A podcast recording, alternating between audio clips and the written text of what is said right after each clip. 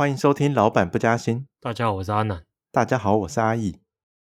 上周我们看到有一个新闻，是美国民主党有个参议员，他很直接的表态说，他不太支持现在美国政府想要推出的大烧钱的方案，因为他跟我们预期中的民主党的理念其实好像没有那么接近。我们都觉得民主党好像比较会敢花钱啊、举债啊什么的。但是当有一个参议员这样子明确表态拒绝的时候，他到底是延续原来的理念，还是他其实真正嗅到了现实的风向正在转变呢？我觉得其实这两点都有，因为参议员就像台湾立法立法委员嘛，就算党有党的看法，可是你有你自己的选区要顾，你不可能为了政党的意见而牺牲自己的任期嘛。那这一位参议员就是 Joe Manchin 嘛，他的那个选区是西维吉尼亚州。那西维吉尼亚州民调里面有七十五 percent 的人不支持拜登政府最新提出的这个 BBB，就是重建美好的法案。七十五 percent 不喜欢这法案，所以如果他不顾选民的意见，硬是加入了整个民主党推动这法案过关，那之后选举要怎么选？因为其他上一任上一任获胜其实已经是赢不多了，所以如果他又违背这个选区的民意，那对他来讲，下一次可能就是选票制裁，所以，所以这是第一点。那第二点就是还很明显，就是民主党看起来是节节败退。什么叫节节败退啊？我我觉得我们可以从几个面向来衡量。一个是对于民主党执政的政府，就是白宫啦，拜登，拜登的满意度减掉不满意度，大幅往下降。他在今年一月二十刚上台的时候，他的满意度减掉不满意度有中间有二十 percent 的差距，最起满意度超高，不满意度超低，所以他等于说是夹带着很大的民众的期望所上台，因为很多人不喜欢川普嘛，那这些不喜欢川普的人，把他们对川普的厌恶。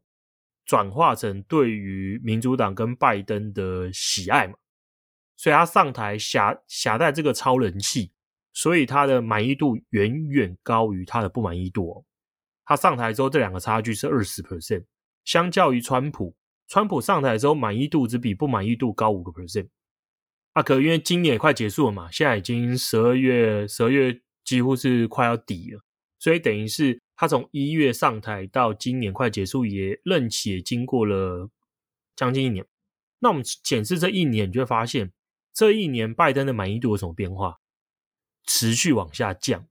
不满意度持续往上升。两者的死亡交叉发生在今年的八月底，八月底交叉之后，两者继续扩大。现在拜登的满意度减去不满意度，已经来到了将近负十个 percent。所以他很厉害哦，他等于是从正二十 percent 给他挥霍掉，到现在负十，中间下降了将近三十。那我们对照同期川普的满意度减去不满意度的变化，会发现拜登下降的比川普还快。会不会是表示因为拜登比较有空间可以下降，川普你知道就是降无可降这样？可是他也降太多了，就期望越高，失望越大这样。因为我觉得。就像我们刚才说的嘛，其实很多人对他一开始的满意是来自于讨厌川普，而并不是真的我很支持这个人呐。只是我根本不喜欢川普嘛，所以上台之后他的他也满满意度很高嘛。可是也走了快一年，发现为什么很多政策荒腔走板，所以原本的虚假的满意，通通转化成了不满意，所以就造成这个快速的一个下降。当然，你说绝对数值来看。目前拜登的满意度减去不满意度还是比同期川普高，可是它下降速度是比他还要快，所以按照这种下降速度，它什么时候会变得比川普同期还要低？我觉得并不是件很意外的事。那这就很有趣咯。川普任内时候其实遭遇所有媒体全面的攻击，啊，拜登其实没有那么惨，可是他的民调竟然已经反映出这么惨的一个未来。那我们再好奇就会是，那到底啦，到底选民为什么对他的那个不满意会持续升高嘛？因为我们之前有提到说，不外乎几个因素的交杂，一个是刚上台的时候，其实拜登有个很好的开始，因为就在川普选输之后，美国的药商宣布说疫苗研发成功，所以拜登上来的时候，其实的背景是疫苗成功了，那美国可以开始快速施打疫苗，然后可以击败疫情，所以这个包含到很很高的满意度，其中一块是干嘛？疫苗。可是今年我们应该记得。就算疫苗持续施打，可是美国跟欧洲跟全球，我们其实都经历了好额外有几轮不同时期发生的疫情的冲击嘛。那这些疫情的冲击，当然就会影响掉之前大家认为说好不容易可以击败疫情的一个红利。然后到后来又传出了新的一个变种病毒，然后还有一个更大争议是拜登政府他。要强迫大家去打疫苗，那这件事造成很多选民跟很多州的反弹，很多人不爽嘛，觉得你侵犯到我自由。说我不打，我就是不想打，为什么你要强迫我去打？那他强迫方式像是他有规定说，你如果是跟我们联邦有契约的包商，你的员工一定要施打疫苗。然后甚至到后来推出那个说，员工在一百人以上的企业也一定要帮员工施打疫苗，反正就透过。非常多的限制，希望让所有人都去打疫苗。那这件事造成非常多选民的不满，所以这是民调不满意度上升的一个其中的一个原因。它另外还有几个，另外几个就是刚刚好给它好死不死碰到能源价格大涨，油价上涨嘛。美国的油价是不是美国？全世界油价持续升高。那油价升高，加上因为疫情带来的供应链紧绷的问题。所以全球的物价都持续升高，所以美国通货膨胀率飙升啊，这点也造成了非常多民众不爽。那另外还有就是美国南方边境的非法移民问题，相较于川普嘛，川普说是我要去盖墙，我要不让移民过来。那拜登上台之后，他逆转了川普政策，所以南方边境州就大量反映说，又有非常多的非法移民在穿越边境过来。接着就是之前阿富汗撤军的失败嘛，那这几个议题连番的对拜登政府带来民调上的一个重击，所以就造成他的民调快速下降。那这几个负面因素之外，他当然希望打一场胜仗来扭转这件事嘛。那这个胜仗原本期待是一个，就是 BBB 法案，重建美好法案，他希望借由通过这个法案。来凝聚整个民主党的团结跟气势嘛，而且他上台之后也强调一个，他要修补川普那个时候造成的美国的分裂，他希望借由两党再度的共同的合作，推动一些大规模的法案来凝聚全国的共识，这个是刚上台的期待嘛，那没想到拖了快一年，这法案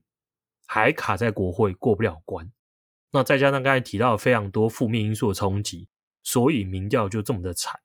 那我们从其中一份民调来看的话，其实里面有对他为什么满意不满意做一些更细部的一个分析啊。我们发现有几点很有趣。其实选民对拜登政府的看法，虽然说不满意高于满意，可是对于经济政策这一部分，这中间的差距是比较小的。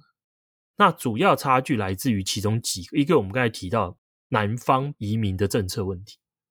在这个问题里面，满意的人有三十四 percent，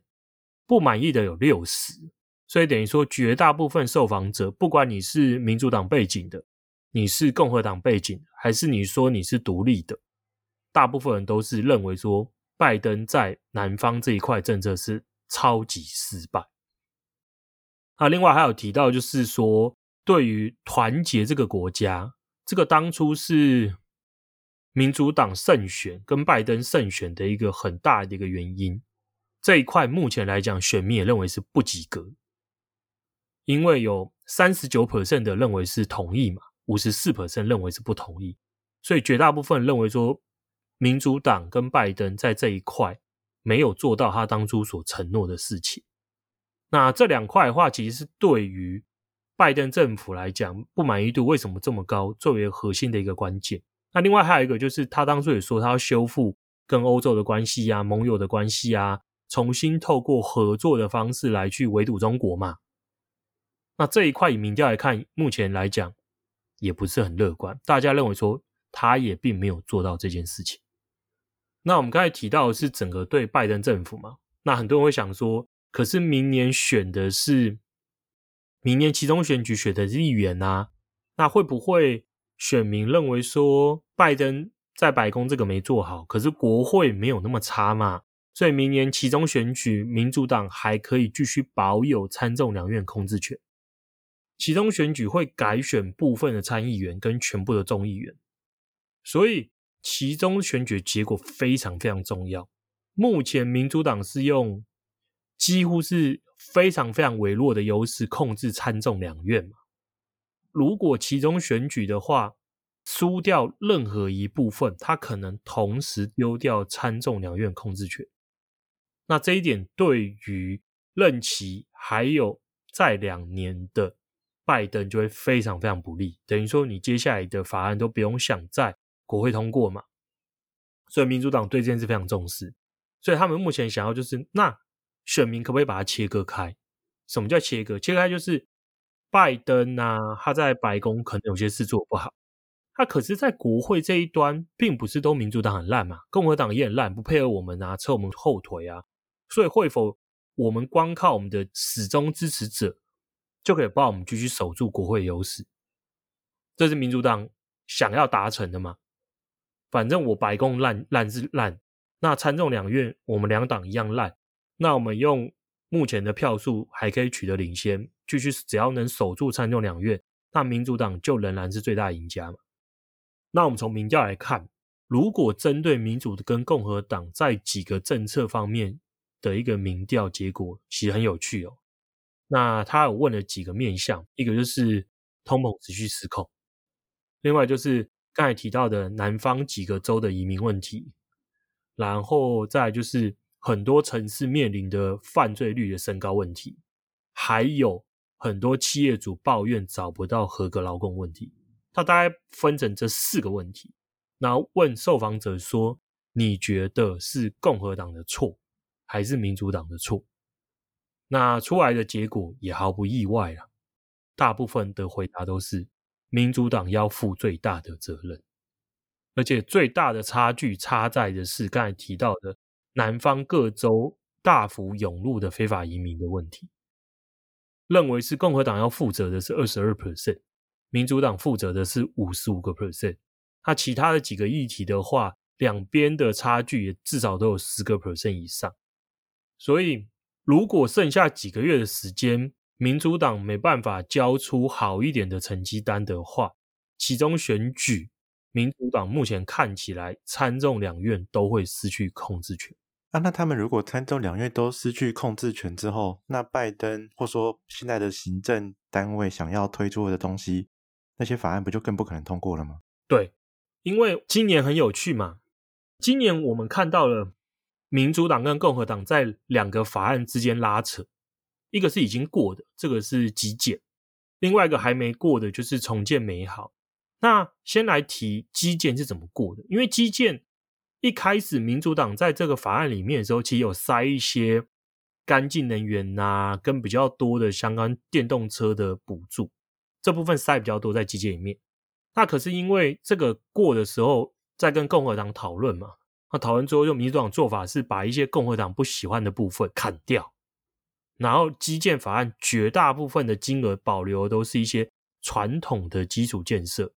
那这样就都同时得到了共和跟民主党的支持过关嘛。所以等于说，两党把有共识的部分是在基建法案这边已经过关了，闯关成功。那他把没共识的部分丢进了重建美好这个法案中。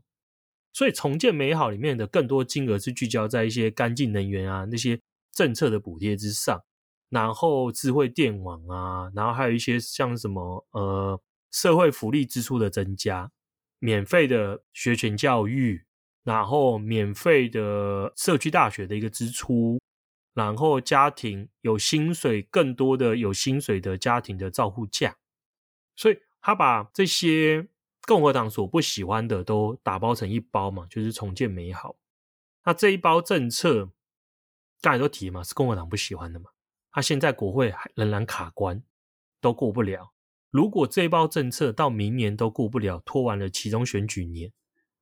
过的几率就一定是零了。他们就是共和党不喜欢的。那如果国会还是共和党掌握主导权的话，他连排进投票都不可能。那这样不就代表着他们必须要赶在趁最近还有可能比较有多数席位的时候，赶快把一些法案全部都通过吗？对，你答对。所以，所以我们觉得明年期中选举前，民主党的党团面临非常大的压力，他不能通过，接下来就别想再通过。接下来，我们认为啦，其中选举输了，下一任的总统选举继续输的几率非常非常高。那要再能通过这些比较理想化政策的几率就非常非常低，至少可能会是未来六年后才有机会再度与国会闯关嘛，至少六年后。那所以我们认为明年年初最合理的发展会是妥协，如何争取目前不支持的参议员的同意是最大关键嘛？因为你看嘛，我一样这法案。我取得民主党籍目前仍不同意的参议员同意的难度，一定低于取得共和党参议员同意的可能性嘛？共和党摆明就是团结，我就是不理你。那所以现在的做法就是只能满足 Joe Manchin 的要求，因为他掌握这关键一票嘛，他不支持你根本就没机会，所以只能继续把法案的金额往下砍。所以我们觉得最后被砍过，如果真的能过，那个金额可能会低于一兆美元。但如果过了一个金额没有那么高的法案，它的效果会好吗？一定没有之前那么多了嘛。因为因为其实最关键，我们刚才提了，其实里面的政策大致可分为两种嘛。一种是偏向社会福利的政策，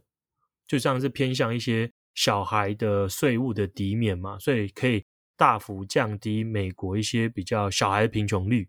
然后增加让大家可以就是学前的教育，让家庭有减少比较多养小孩的钱嘛。然后甚至是鼓励一些免费的高等教育，来增加美国的劳动素质。这些是我觉得比较好、比较合适的政策。可是这些政策应该也会被砍。那剩下另外一块就是更不讨喜的，偏向于干净能源这些补贴的东西。这些其实是我觉得更不好的政策。那所以我觉得最好方式是。把跟干净能源相关这一块大部分都砍掉，那尽可能多保留一点。我们刚才提到一些跟社会福利支出相关的，因为它可以帮助美国提供劳工的素质，然后减少家庭养小孩压力，然后看能不能也未来继续提高生育率之类的。我觉得这些政策是比较合适。那所以面临的关键就会是一个，其实今年美国的干净能源类股已经表现得没有很亮眼。那这还是在大家预期迟早会通过重建美好政策的之下所发生出的股价变化嘛？那如果市场重新认知到整个法案金额可能从一点七五兆美元被砍到连一兆美元都没有，那对于这些极为仰赖政策补贴的产业，就很有可能是另外一记重拳。这样听起来，我的 ICLN 真的是。凶多吉少，你就只能期待他说突然莫名其妙重新说服了说服了那个关键参议员，那法案通过金额如预期有一点七五兆美元，或是比一点七五兆美元还要多，或者是如果总规模是下降，可是下降都是砍在非干净能源补贴跟支出这一块，就还有可能让这些类股有好的表现嘛？可是我觉得不管哪一个，其实发生几率都不高。因为目前看起来，Joe Manchin 跟民主党团还有跟白宫的关系闹得有点僵。然后民主党目前的状况也很不妙，是像我们刚才提的，因为民调支持度啊，民调支持度是不管是针对拜登，或者是针对民主党的支持度都往下降的同时，已经有二十三位众议员表示他们要退出其中选举，现任的哦。就是说，我不竞选连任。那现任的不竞选连任是已经发现连任的可能性也不高，干脆赶快喊退休吗？合理吗？你不可能不可能说你预期一定会选赢，你说会不选嘛？不合理吧？这样感觉民主党的压力真的是蛮大的。对啊，二十三个，目前就已经二十三个说他不要。啊，到明年其中选举，我想要选赢几率真的非常非常难，难度非常高啦。因为这目前看不出拜登政府能拿出任何的好的成绩单来扭转这个趋势，跟说服选民为什么要投给民主党。因为很多其实是民众实际感受到嘛，像我们刚才提的那个最为关键议题就是通膨在增加，那另外就是犯罪率在升高。那这两件事，民主党都很难把这个问题甩锅甩给共和党。那在通膨在增加，那很多厂商找不到工人的时候，你这个时候说你要通过新一轮的财政刺激政策，只会恶化这两个问题。所以这个政策刚好就卡在最倒霉的时间提出。应该说，他如果在今年上半年的时候赶快把这件事搞定，我们觉得。舆论压力会比较小，可今年六月之后，我们看到是通膨一路在升高嘛，那劳动市场变得越来越紧绷。那在这种情形之下，你还说我政府要带头来跟你抢员工，那这就是个自杀的行为。他其实这个也是为什么 Joe Manchin 说他不支持这法案原因，因为通膨在增加，劳动市场很紧绷，你为什么要通过新的财政刺激政策？这也是为什么他说要把金额往下砍的一个原因啦。所以民主党错过了非常好的政策通过黄金期。那现在看起来剩下时间不多了，要么他就只能妥协，把很多东西砍掉，不不然就是一起鱼死网破。那看来这个选举的前后，还有它的结果，可能都会牵动着我们投资的一些。一些回报，所以大家还是要密切关注一下。那我们今天的节目就到这里喽，那我们下次再会，拜拜，拜拜。